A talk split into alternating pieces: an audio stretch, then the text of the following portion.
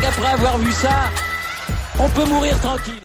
Eh bien bonjour à toutes et à tous et bienvenue dans ce podcast pour parler de la septième journée de Ligue 1. On parle foot, bah parce que cette activité nous intéresse évidemment et puis c'est on va un petit peu changer. Je parle beaucoup de foot en ce moment et on va un petit peu changer de crèmerie ce week-end parce que le week-end sportif est exceptionnel. On a une des plus grosses manifestations sportives du monde avec la Ryder Cup de golf dont je ferai un petit débrief évidemment, mais on a surtout de la Formule 1, on a les championnats du monde de cyclisme, évidemment de la Ligue 1, évidemment d'autres sports. Malheureusement, je peux pas parler de tout, mais euh, voilà, j'essaierai d'être le plus concis possible, sachant que ce week-end, je suis pas beaucoup là. Cette septième journée de Ligue 1, elle a encore une fois été spectaculaire. Beaucoup de choses euh, se sont passées, encore des heures de supporters. Malheureusement, euh, voilà, comme d'hab, j'ai pas envie d'en parler, j'ai pas envie de bouffer mon temps de parole pour donner autant d'importance à des gens qui le méritent aussi peu, même si le débat est, je sais, très important, mais enfin bref, interdisons les déplacements de supporters et on coupera court à tout, ça sera plus simple. Mais la Ligue 1 est magnifique depuis le début de saison et cette journée a encore été spectaculaire. On a eu des buts dans tous les sens, on a eu des gros scénarios, on a eu des, des revivals, on a eu des remontées, on a eu des, des matchs fous. Enfin, on a vécu une très très très belle journée. On va évidemment venir sur les bons résultats, les moins bons, les bons joueurs et tout de suite on entame par un point sur ce bon vieux classement parce que c'est quand même ce qui au final fait foi et bah ce classement il est encore une fois archi dominé par le PSG qui enchaîne un septième succès consécutif, 21 points pour Paris. Derrière, eh ben, il y a déjà 7 points d'écart avec Marseille et Angers qui sortent d'un match nul, l'un contre l'autre. Lens 12e a perdu, enfin 12e, 12 points pardon. Lyon euh, se retrouve du coup à 1 point de la troisième place du podium. Et alors après dans les bas-fonds, bah alors là, là, là, là on a Saint-Etienne qui continue sa magnifique série consécutive de défaites. Et oui, quitte à être médiocre, autant l'être correctement. Donc une nouvelle défaite pour Saint-Etienne qui a 3 points. Metz et franchement pas verni après son match euh, face à Paris. Euh, comment ne pas parler de, Brest évidemment ou de Bordeaux. Enfin bref, voilà, ça c'est pour le bas du classement. Évidemment le ventre mou, même s'il y a eu des regains pour, euh, pour Monaco et Lille qui ont gagné. voilà, là il y a des clubs qui me font vraiment de la peine et Saint-Etienne en premier, c'est vraiment catastrophique pour ce club historique du championnat de France. C'est absolument terrible ce qui s'y passe. Euh, et puis on a quand même après des clubs, voilà, Nantes qui va beaucoup mieux en ce moment, qui enchaîne un deuxième succès consécutif après plusieurs revers. Euh, on a Strasbourg aussi, et puis on a surtout Rennes, on va revenir dessus. Parce que je vais parler tout de suite des bons coups, et évidemment, dans les bons coups, je suis obligé de parler du Stade Rennais qui en colle 6 à Clermont, c'est compliqué pour le promu. Euh, énorme match du Stade Rennais peut-être le match qui va lancer leur saison, le match référence qu'on attendait, parce que les investissements avaient été importants du côté des Rennais, et on, s'attendait à des résultats. Il y a notamment Gaëtan Laborde qui est arrivé sur le tard. Et voilà, là, ça y est, ce match, 6 buts, euh, une domination totale, ils ont écrasé les Clermontois, il n'y a rien eu à dire. Franchement, ça a été un très très bon match. Benjamin Bourigeau a été fantastique. Euh, enfin au milieu de terrain. C'est lui qui a mis son équipe sur les bons rails. Il a été double passeur. Enfin franchement, il a été parfait, propre techniquement. Enfin.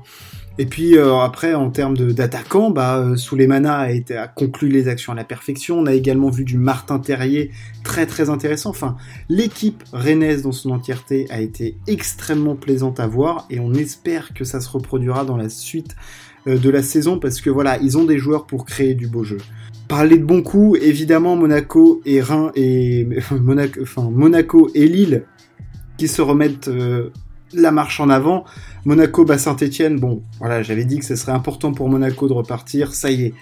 Doublé de Wissam Ben il est de retour. En plus, Saint-Etienne a été à 10 à partir de la 33e minute. Enfin, je l'ai dit, Saint-Etienne, j'en parle à chaque fois, mais c'est une catastrophe.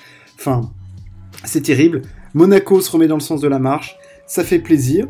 Euh, domination complète dans ce match. Il n'y a rien à dire. Franchement, il n'y a strictement rien à dire sur Monaco. La victoire est propre. Lille, un petit peu plus dans la difficulté. Par contre, ils se sont fait peur en fin de match. Ils menaient d'abord 2-0. Ils ont été rejoints à 2-1. Voilà, je but de Jonathan David et Benjamin André, mais ça a été compliqué pour Lille, hein, euh, globalement, qui fait preuve d'un gros réalisme, parce que mine de rien, bah, Reims a tiré plus de fois. Je trouve que Reims a vraiment été très très intéressant dans ce match. Et, bon, vous voyez, autant Monaco me fait une meilleure impression que Lille, où clairement je les ai sentis, euh, en lutte. Franchement, c'était, ah, c'était, très difficile. Autre bon coup, Lyon, enfin Lyon, voilà, qui gagne 3-1, qui confirme. Alors la première mi-temps, ils se sont vraiment fait peur.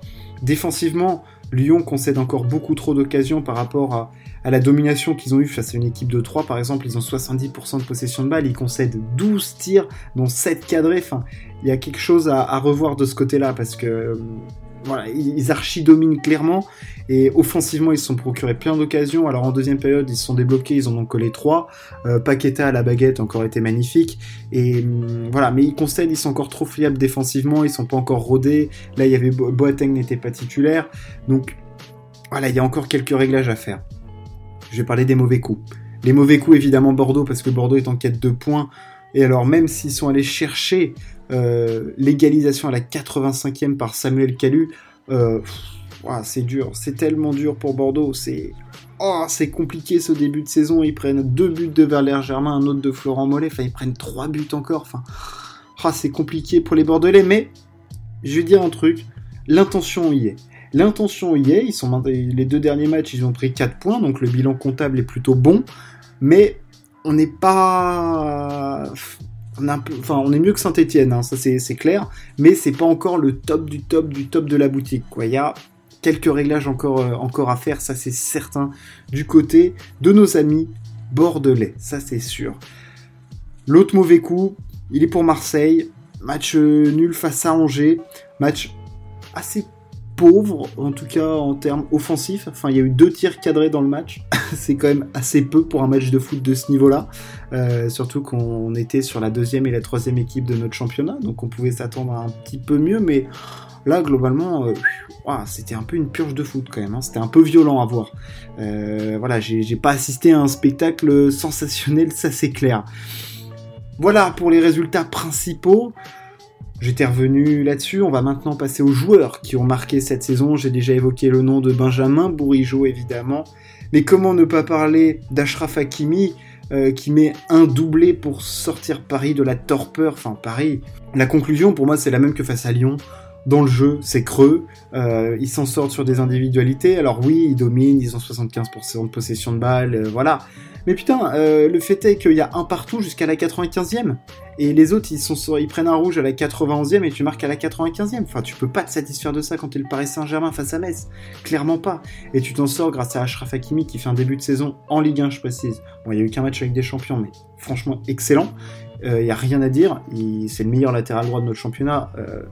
No debate, quoi. Enfin, il est au top du top, mais euh, franchement, le jeu est pauvre. Le jeu est pauvre du côté du PSG, et évidemment mentionner Ashraf Hakimi parce qu'il a fait un grand match, mais Benjamin Bourigeau fait aussi une très très bonne journée. Je trouve que euh, Valère Germain qui met un doublé, évidemment, tu es obligé de le mentionner. Le mec te colle un doublé. Euh, mais voilà, mais moi je vais mentionner quand même un Rennais parce que c'est eux qui ont fait le gros match 6-0 et j'ai décerné ce titre à Benjamin Bourigeau, euh, qui a mis un doublé de passes décisives. Au milieu de terrain, c'est lui qui a donné le ton dans l'impact, dans la technique. Donc je vais, le, donner à lui, parce que quand ton équipe marque 6 buts, euh, quand même c'est là. Et bon, certes, il n'a pas marqué, mais il s'est quand même montré fortement présent pour son équipe. On se projette Maintenant, sur la prochaine journée, qui sera ce week-end, ça arrive très très vite, ça ne s'arrête jamais. Quels seront les matchs à suivre?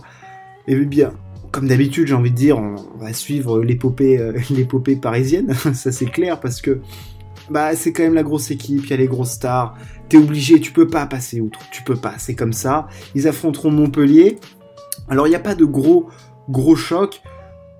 Quoique, quand même, je vais parler du Marseille-Lens, euh, qui sera le choc, qui sera le dernier match de cette journée. Euh, on est quand même sur des top équipes de ce début de saison. Marseille, il va falloir réenclencher une vitesse, voilà, euh, se procurer des occasions. Je pense que c'est qu'un accro. Hein.